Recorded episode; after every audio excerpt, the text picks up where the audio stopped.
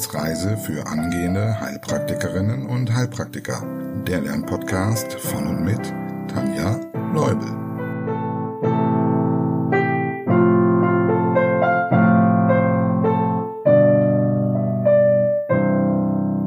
Hallo und herzlich willkommen zu Folge Nummer 77. Heute gibt es passend zu dieser besonderen Zahl eine besondere Folge. Wir schließen das Kapitel Atmung nämlich auf unsere Reise heute ab. Zumindest thematisch. Und bevor wir uns den geplanten Themen widmen, zunächst wie immer ein Platz für ein riesengroßes Dankeschön.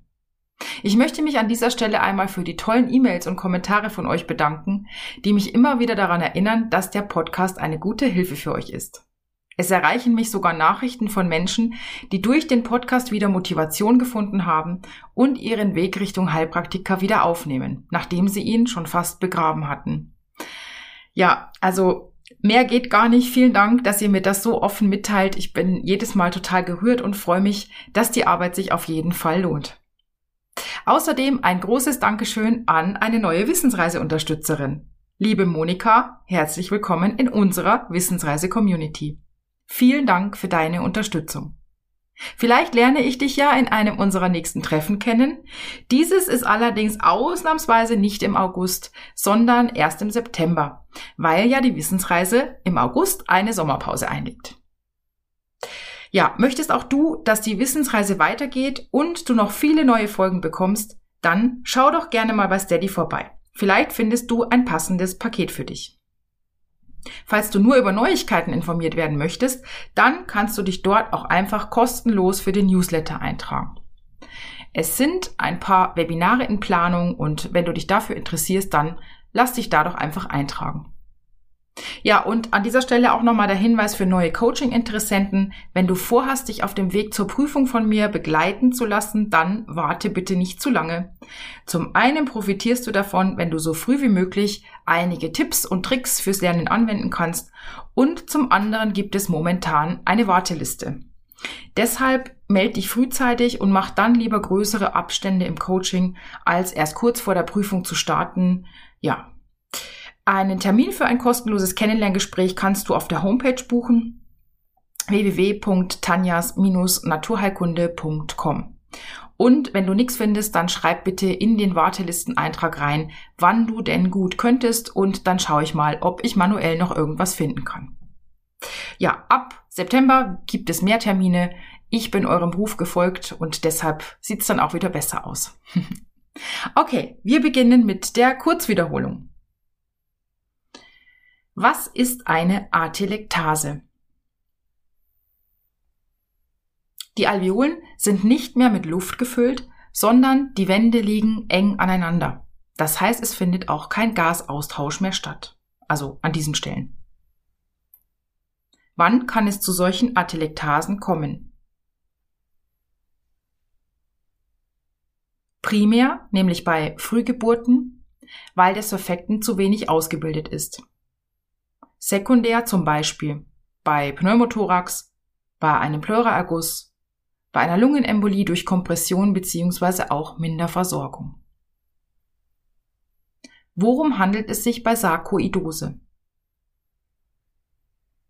Sarkoidose oder Morbus Böck ist eine entzündliche Erkrankung, bei der es zur Granulombildung in sämtlichen Organen kommen kann. Häufig ist aber die Lunge betroffen. Was ist ein Granulom? Machen wir es ganz kurz. Ein Haufen von Zelltrümmern könnte man sagen. Bei welchen Erkrankungen kommt es noch zur Granulombildung? Tuberkulose, Syphilis und Typhus. Mit welchen Symptomen verläuft die akute Sarkoidose? Hohes Fieber, Abgeschlagenheit, Gewichtsabnahme und Polyarthritis können Symptome sein. Und durch den Befall der Lunge kann es zu Atembeschwerden, zu Husten und zu Brustschmerzen kommen. Welche Komplikation kann eine Sarkoidose an der Lunge mit sich bringen? einen Umbau des Lungengewebes, sodass es zur Lungenfibrose kommt. Gut, damit kommen wir zum letzten Thema im Kapitel Atmung, dem Lungen- oder auch Bronchialkarzinom. Grundsätzlich werden verschiedene Arten unterschieden, zum Beispiel kleinzellige und nicht kleinzellige. Diese Unterscheidung ist für uns jedoch nicht ganz so wichtig, außer dann bei der Prognose, beziehungsweise wenn man überlegt, welcher metastasiert schneller und welcher nicht so schnell. Das schauen wir uns dann aber nochmal genauer an. Beginnen wir also wie immer mit einer Definition. Beim Bronchialkarzinom handelt es sich um eine maligne Lungenerkrankung, die bei Männern auf der Hitliste der malignen Erkrankungen an zweiter Stelle steht, bei Frauen an dritter Stelle. Erinnerst du dich noch an die anderen Krebsarten auf den ersten drei Plätzen? Genau, beim Mann an erster Stelle Prostata und an dritter Stelle Darm. Bei Frauen an erster Stelle Mammakarzinom und an zweiter der Darm. Okay, aber wir bleiben heute bei der Lunge. Welche Ursachen kann jetzt so ein Lungenkarzinom haben? Von Ursache kann man nicht sprechen, denn wie bei den meisten malignen Erkrankungen gibt es keine Ursache. Aber es gibt Risikofaktoren und zwar einen Hauptrisikofaktor. Genau, das Rauchen. Außerdem langjähriges Einatmen anderer Noxen, wie zum Beispiel Arsen polyzyklische aromatische Kohlenwasserstoffe, kurz PAC genannt, oder auch Industrie- und Verkehrsgase. Und damit es etwas besser hängen bleibt und vorstellbar ist, könnten wir noch mal kurz gucken, was ist denn Arsen bzw. wo kommt es vor? Vor allem in Verbindung mit Metallen, also zum Beispiel im Erzbergbau. Und was sind PAC, also polyzyklische aromatische Kohlenwasserstoffe? Die entstehen bei Verbrennungsprozessen. Hm, davon hast du vielleicht schon mal im Zusammenhang mit Autoabgasen gehört oder auch im Zusammenhang mit dem Grillen. Außerdem spielt wohl auch die genetische Disposition eine Rolle. Bei Karzinomen ist es jetzt immer wichtig, etwas über deren Ausbreitung zu wissen. Beziffert wird dies zum Beispiel durch die TNM-Klassifikation. Hierbei steht T wofür? Genau, für Tumor. Also wie groß ist der Tumor? Dabei wird dann eine Zahl von 1 bis 4 vergeben, je nach Größe. Das N steht für Nodus. Ob und wie viele Regionen vom Lymphknoten befallen sind. N1 bedeutet zum Beispiel, die regionären Lymphknoten sind befallen. Hier bei der Lunge also die Hilus-Lymphknoten. Und N3 wären dann auch schon die weiter wegliegenden. Hier in dem Fall dann zum Beispiel die Halslymphknoten. Das M steht für Fernmetastasen. Null heißt keine und eins heißt es gibt welche. Ja, das Lungenkarzinom wächst infiltrierend und destruierend. Und wenn dir diese Begriffe noch nicht so geläufig sind, dann schauen wir es uns nochmal kurz an. Infiltrativ heißt hineinwachsend und destruierend heißt dann auch zerstörend. Das heißt, wenn das also ins Nachbargewebe wächst, dann sind hier vor allem die Lunge betroffen, die Pleura und auch das Perikard. Die Metastasierung erfolgt außer in die Lymphknoten auch in Knochen, Leber und Gehirn. Und für die Prüfung ist für dich vor allem wichtig, welche Karzinome in die Knochen metastasieren. Möglich ist natürlich immer alles, aber es gibt eben so typische. Kennst du noch andere? Neben dem Lungenkarzinom wäre da zu nennen Prostata, Mammakarzinom und auch Nierenkarzinome. Ja, was sind die Symptome beim Lungenkarzinom? Wichtig generell bei Karzinomen ist immer zu unterscheiden zwischen den Worten Frühsymptom und Erstsymptom. Denn Frühsymptome gibt es bei Karzinomen meistens nicht. Das bedeutet, die Symptome, die als erstes auffallen, also die Erstsymptome, treten in einem fortgeschrittenen Stadium auf, also eben nicht früh. Eigentlich ist es ganz einfach, wenn man es sich einmal kurz vor Augen geführt hat und dazu Gedanken gemacht hat.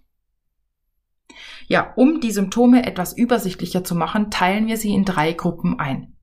Nämlich die allgemeinen Tumorsymptome, die speziellen Lungenkarzinomsymptome und die paraneoplastischen Symptome. Also wenn Symptome auftreten, dann können das die Symptome der bösartigen Erkrankung im Generellen sein. Zum Beispiel die B-Symptomatik könnten wir hier abfragen. Fällt dir ein, was dazu gehört? Die Literatur ist hier nicht so ganz einheitlich. Es gibt verschiedene Eselsbrücken und Einteilungen. Ich halte mich an die Trias von Ambos, also das, was die Mediziner lernen, oder auch an die Eselsbrücke Sun, also S-U-N, Englisch für Sonne. S sind die subfebrilen Temperaturen. U ist der ungewollte Gewichtsverlust von über 10 Prozent des Körpergewichts innerhalb der letzten sechs Monate. Und N steht für Nachtschweiß. Außerdem könnte eine Abgeschlagenheit, Leistungsmangel, Schwäche und auch ein Appetitverlust hinzukommen. Die zweite Gruppe, haben wir gesagt, sind die spezifischen Symptome, also die durch die Lungenbeteiligung. Das wäre dann hier allen voran der chronische Husten, eventuell auch mit blutigem Sputum, bei einer positiven Raucheranamnese und einem solchen Husten ist also immer schon Vorsicht geboten. Außerdem könnte der Patient natürlich über Atembeschwerden klagen, über ständige Erkältungen und manchmal auch über Brustschmerzen.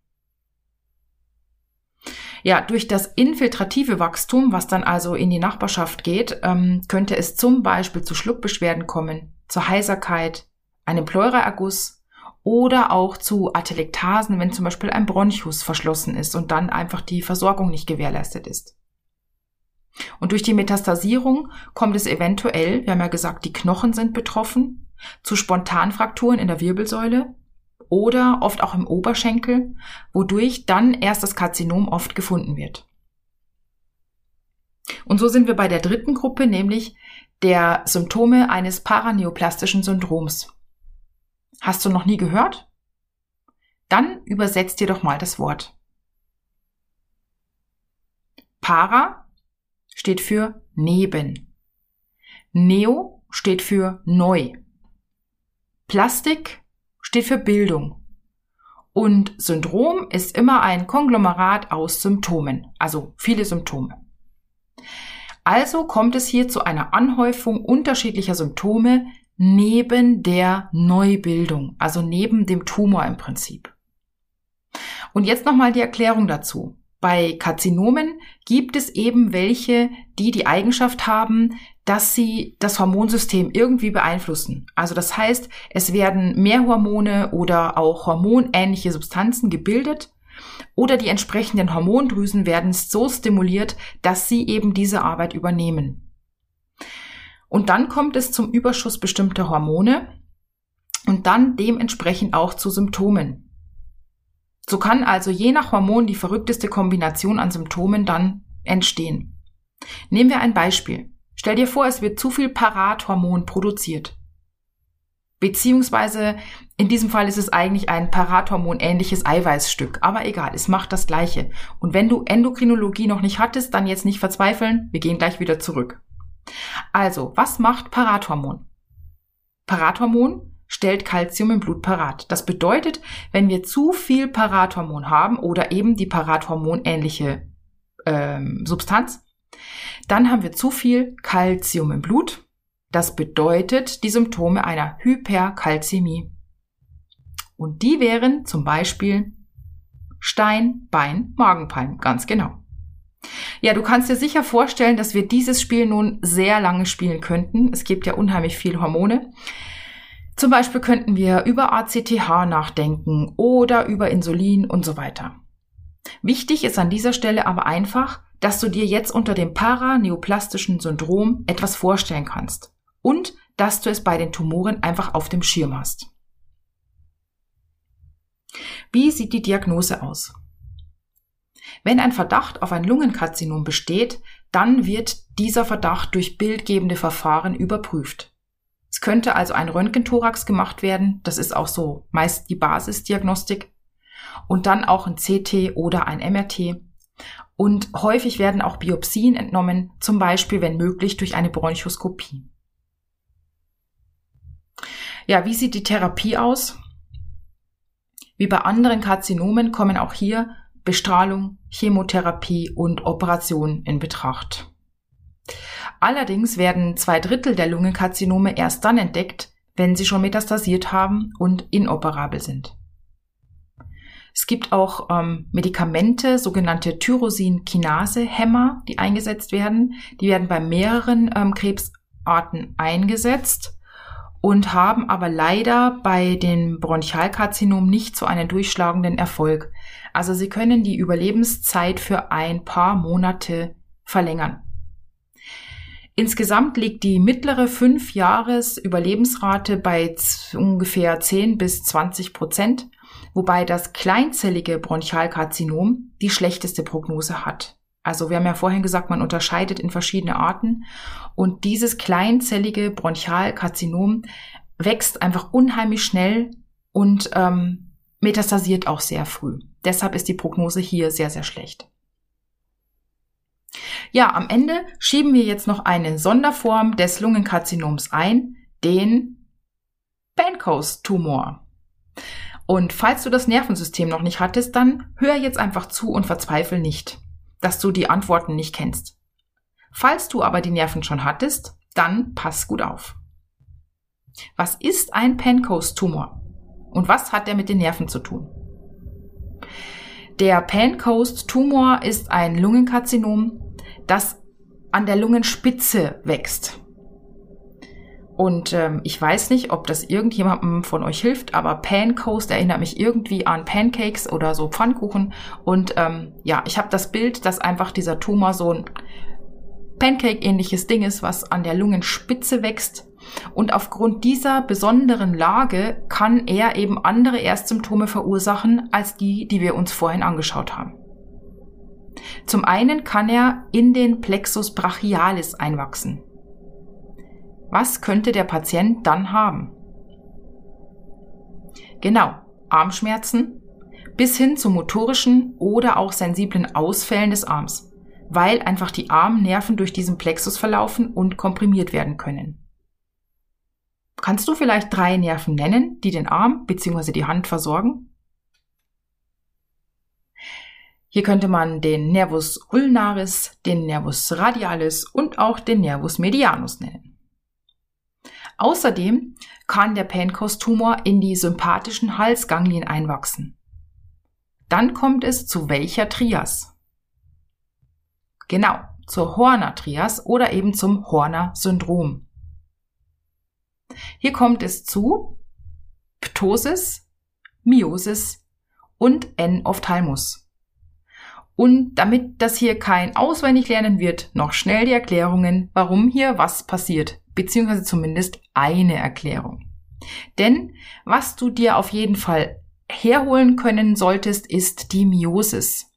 Die brauchst du so oft auch für andere Zusammenhänge, dass sich hier einfach ein tieferer Blick und ein tieferes Verständnis lohnt. Die Miosis kommt hier durch den Überhang des Parasympathikus. Denn der Parasympathikus innerviert Einfach indem er mit dem dritten Hirnnerv, dem Nervus oculomotorius mitgeht, den Musculus sphincter pupille.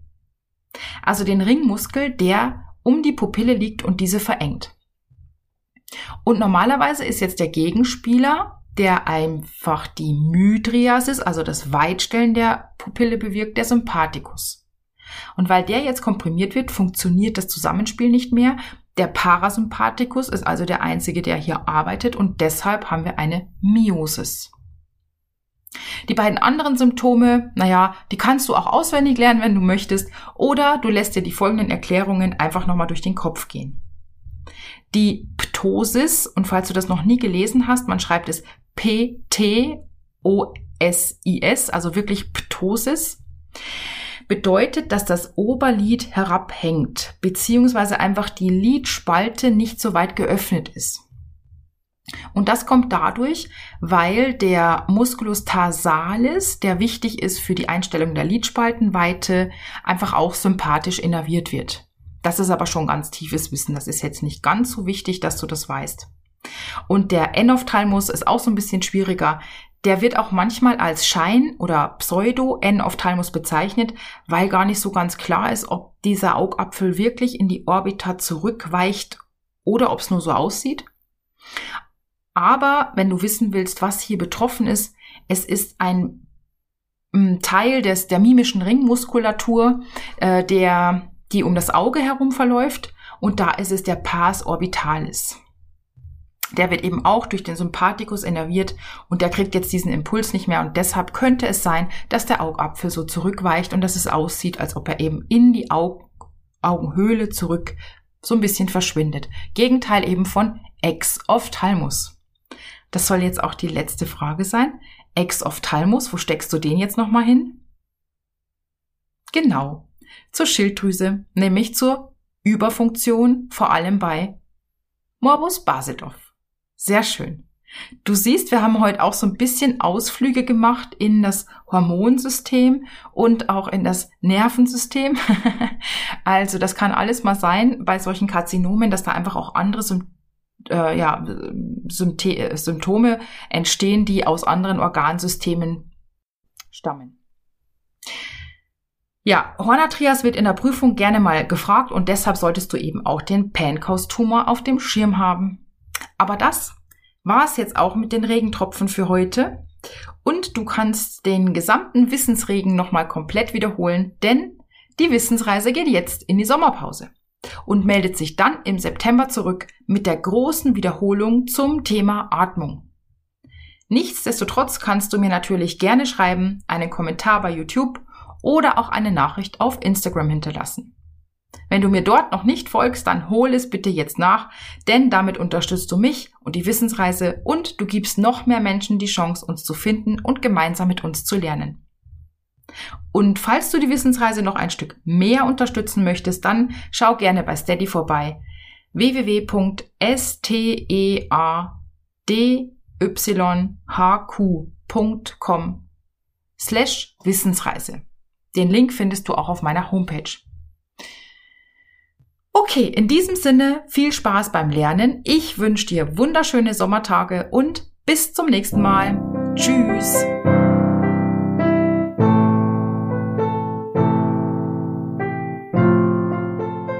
Das war eine Etappe auf der Wissensreise für angehende Heilpraktikerinnen und Heilpraktiker. Der Lernpodcast von und mit Tanja Leubel.